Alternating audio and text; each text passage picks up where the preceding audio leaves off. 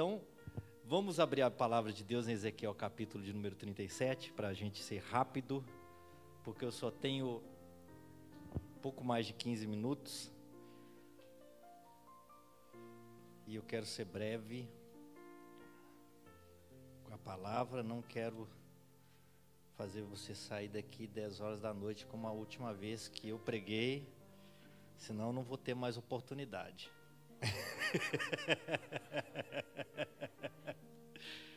é.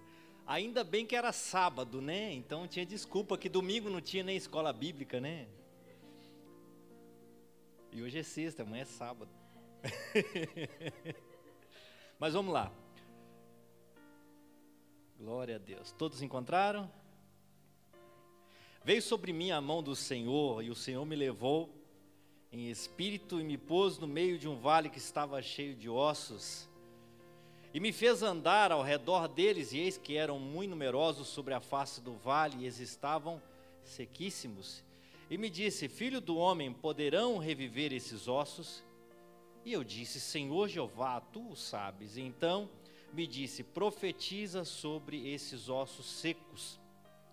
E diz-lhe: Ossos secos, ouve a palavra do Senhor. Pode se sentar, dando glória a Deus, dando aleluia, sabendo que Deus é bom e a sua misericórdia dura para sempre. E eu acho interessante essa palavra que o profeta ele já começa falando assim: Veio sobre mim a mão do Senhor.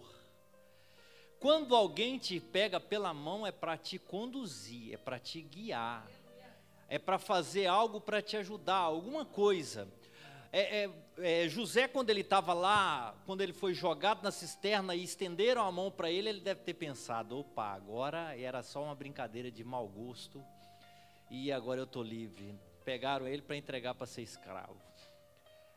E às vezes a gente acha que quando a, alguém pega na mão, às vezes é realmente só nessa questão para para te abençoar. E o profeta Ezequiel, ele fala: Veio sobre mim a mão do Senhor e me levou, me conduziu a um vale.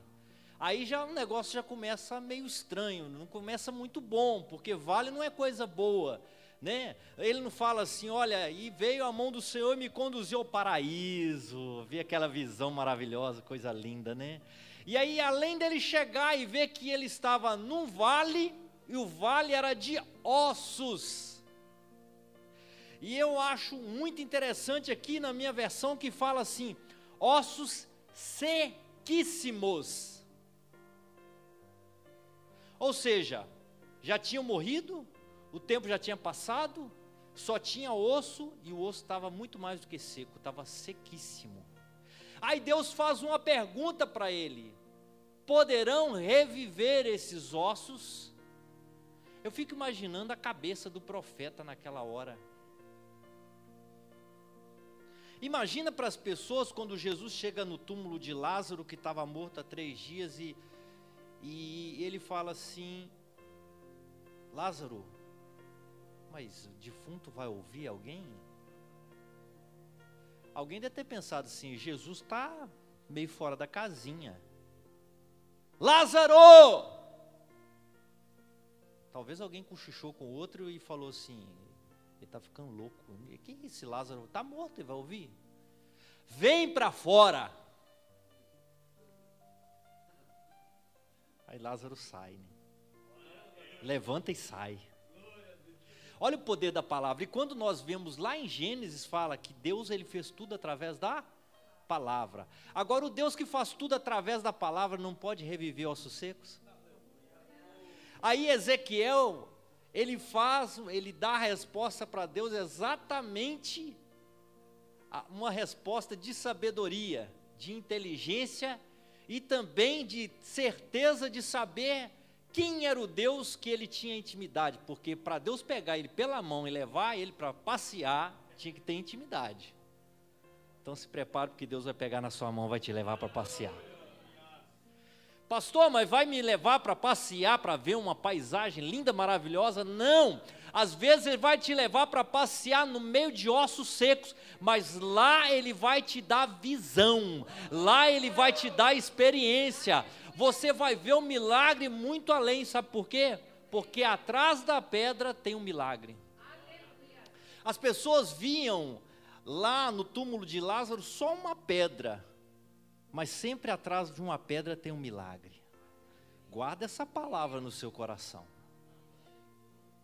E aí Ezequiel faz essa resposta para Deus: Senhor, tu sabes. Quem já não falou com Deus num momento tão difícil e falou assim: Senhor, tu sabes de todas as coisas. Quando a gente chega a falar, Senhor, tu sabes de todas as coisas, é porque nós não temos a resposta. Quando eu falo, Senhor, o Senhor sabe de todas as coisas, é porque eu não sei o que fazer. E ele, fala, ele falou, deixou claramente aqui, Senhor, tu sabes. Ele quis dizer, Senhor, eu não sei o que fazer, eu não sei o que dizer diante de tudo isso que eu estou vendo, eu só estou vendo o osso. E sequíssimos. E é interessante que aí agora Deus fala com ele algo para não ficar somente em palavras, né? Como muitos falam em cima do altar, para não ficar só nas minhas palavras, né? Deus fala com ele algo aqui. Profetiza. Abra a boca, declara, profetiza, determina, porque o milagre vai acontecer. E quando ele abre a boca, e quando ele começa a profetizar, ele começa a declarar, a primeira coisa que ele fala é: ossos secos, ouves a voz do Senhor. Ele não falou assim, ossos secos, ouça a voz de Ezequiel, bonitão, profetão, aquele que sabe tão. Não, ele falou, ouça a voz do Senhor porque na hora que o profeta começa a profetizar segundo o que está escrito na palavra, não é mais ele que está falando, é Deus falando através da boca dele. E sabe o que, que Deus está falando nessa noite? Começa a profetizar na sua casa, na sua família. Abre a boca segundo o que está determinado na palavra. Se a palavra diz eu e minha casa serviremos ao Senhor, nós vamos servir. Eu não quero nem saber. Se na minha palavra, se na palavra de Deus está escrito que filhos são herdeiros, são heranças de Deus, então os meus filhos são abençoados. Então nós temos que profetizar a palavra, declarar a palavra, orar a palavra, o que está escrito, porque o que está escrito não muda jamais. O homem volta atrás, o homem pode decidir uma coisa hoje, amanhã mudar de ideia, mas Deus não. Deus é imutável. O que há muitos anos atrás era pecado, continua sendo pecado. O que há muitos anos atrás é certo e errado, continua da mesma forma, não muda nada. Deus não faz uma sentença igual muitas das vezes alguns, alguns é, governos né, declaram alguma coisa e depois mudam aquela sentença, aquele decreto. Mas Deus não. Deus não muda, Deus é imutável. E aí ele declara ouça a voz do Senhor. E quando ele declara ouça a voz do Senhor, alguma coisa começa a acontecer. A Bíblia diz que começa, ele começa a ouvir ruídos, barulho. E quando nós estamos em um determinado lugar e a gente começa a ouvir barulho, você começa a entender, tem alguma coisa acontecendo aí. Eu não sei o que está acontecendo, mas tem alguma coisa de repente até estranha acontecendo. Talvez pelo barulho você pode até imaginar o que, que é. Só que no visual ele começa a ver os ossos se locomoverem. Parece uma confusão total, né? É como uma mulher que fala assim com o marido: ó, sai daqui que hoje eu vou arrumar a casa, some, vai passear, faz qualquer coisa, porque eu vou colocar tudo de perna para o ar. E, e tem umas ainda que põe o marido para ajudar.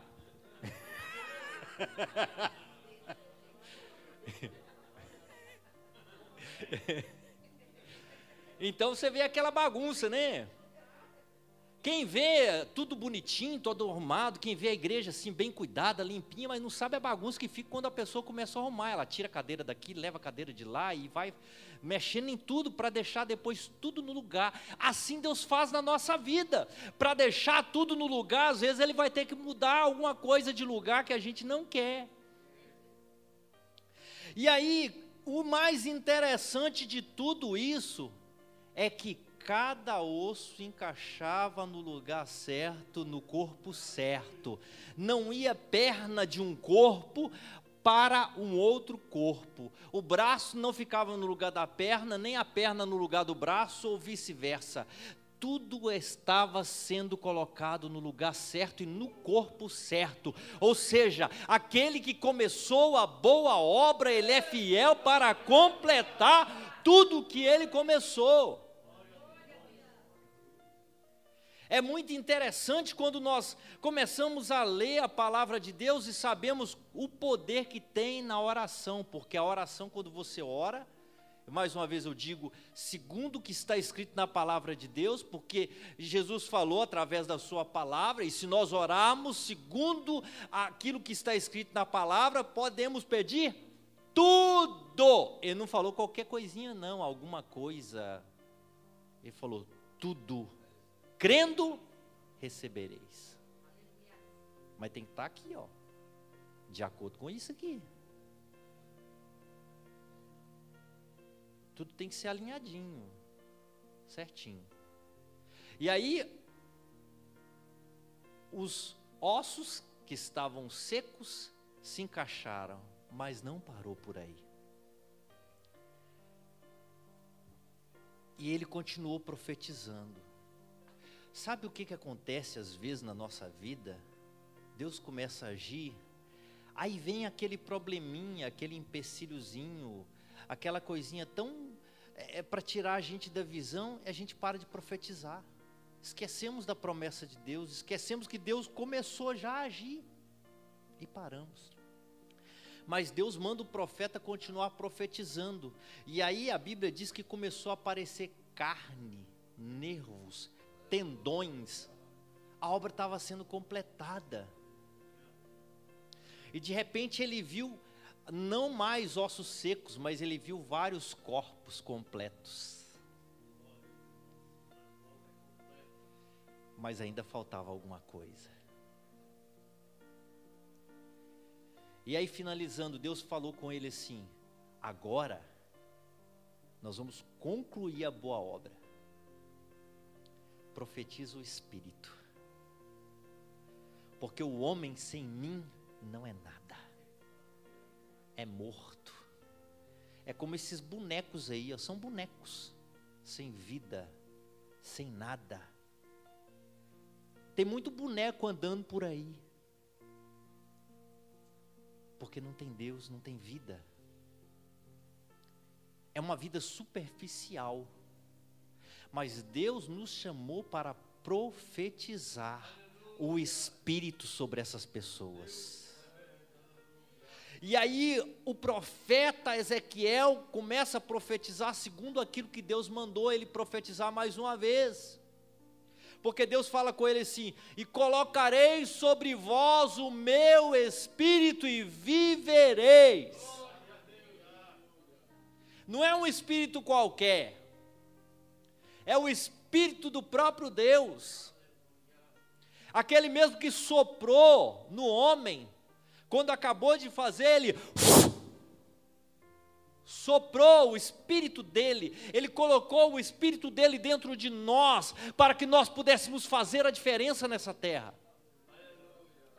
E ele falou agora: profetiza ao espírito, porque eu vou colocar o espírito e vão viver. E ele conclui dizendo: Assim está a casa de Israel, pereceu a esperança, estão mortos. Então Deus estava falando: Eu quero mudar o histórico, a situação, eu quero mudar. Agora, quem que Deus vai usar? Deus vai usar profetas nos dias de hoje, não que vão profetizar qualquer coisinha mas profetizar a segunda palavra. Como é que eu vou profetizar? Eu vou chegar lá naquela praça pública ali, começar a gritar, dar uns berros e falar com as pessoas e isso e aquilo. Muitas vezes profetizar é quando você dobra o seu joelho no quarto secreto, ou do jeito que você quiser. Você começa a falar: Deus, em nome de Jesus, eu quero ver mudança.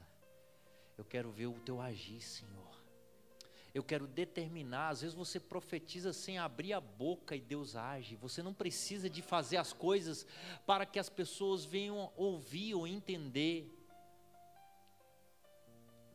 Porque quando você começa a determinar, faz uma experiência, começa a orar por alguém e começa a entrar num propósito e fala: Deus, eu quero essa pessoa na tua presença. Mas sem dizer uma palavra, Deus vai criar circunstâncias para que isso aconteça. E como Deus ele cria circunstâncias, só para definir, para terminar, Davi ele tinha que ser rei de Israel. Não tem nada a ver com essa passagem, mas é só para você entender como que Deus cria circunstâncias. Deus vai lá e levanta um gigante Golias para desafiar o povo de Deus, para zombar do povo de Deus, e não tinha ninguém que conseguia vencer esse gigante. Mas o que que acontece? Para Davi ser rei, ele tinha que fazer parte da linhagem real. Aí Saul fala assim: aquele que matar o gigante vai casar com a minha filha. Deus cria circunstâncias para levantar Davi. Deus vai levantar Davi aqui nessa igreja. Amém? Você crê? É profetizar sobre o vale dos ossos secos. Então fique de pé no seu lugar, se você crê.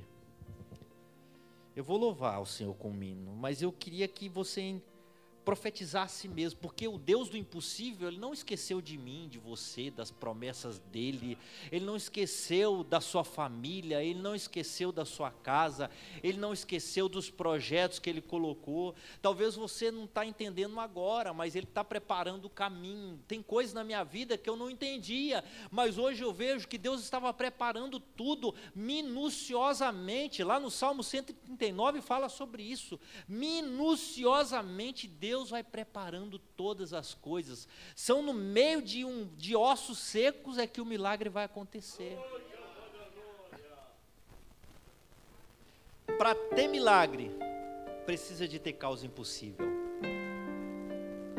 Então, quando tudo diz que não, a voz de Deus vai te encorajar a ir para frente, profetizando sobre o vale de ossos secos.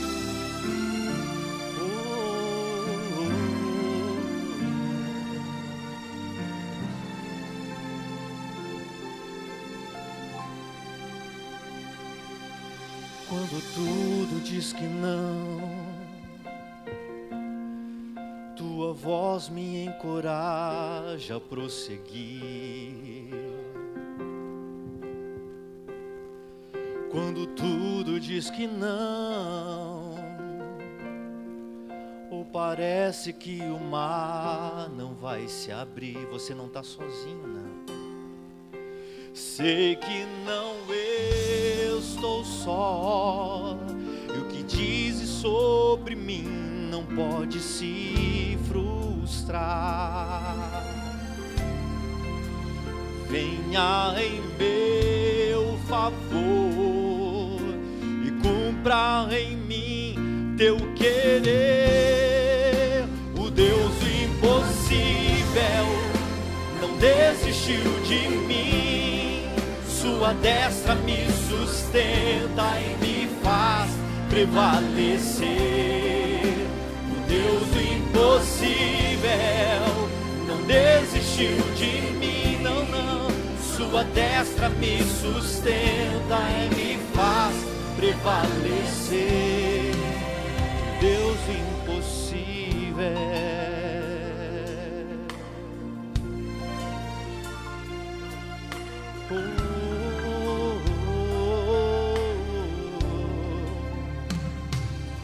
Quando tudo diz que não. Sua voz me encoraja. E a voz dele diz assim: profetiza lá na sua casa. Quando tu diz, diz que não, a última palavra é do Senhor. Que o mar não vai ser. Parece, só parece. Sei que não estou só. E o que dizes sobre mim não pode se frustrar. Venha em meu favor e cumpra em mim teu querer. O Deus impossível não desistiu de mim. Sua destra me sustenta e me faz prevalecer. O Deus do impossível não desistiu de mim. Sua destra me sustenta e me faz prevalecer. O Deus do impossível não desistiu. Sua destra me sustenta e me faz prevalecer. Ele não esqueceu de você, da sua família, da sua casa. Ele não esqueceu.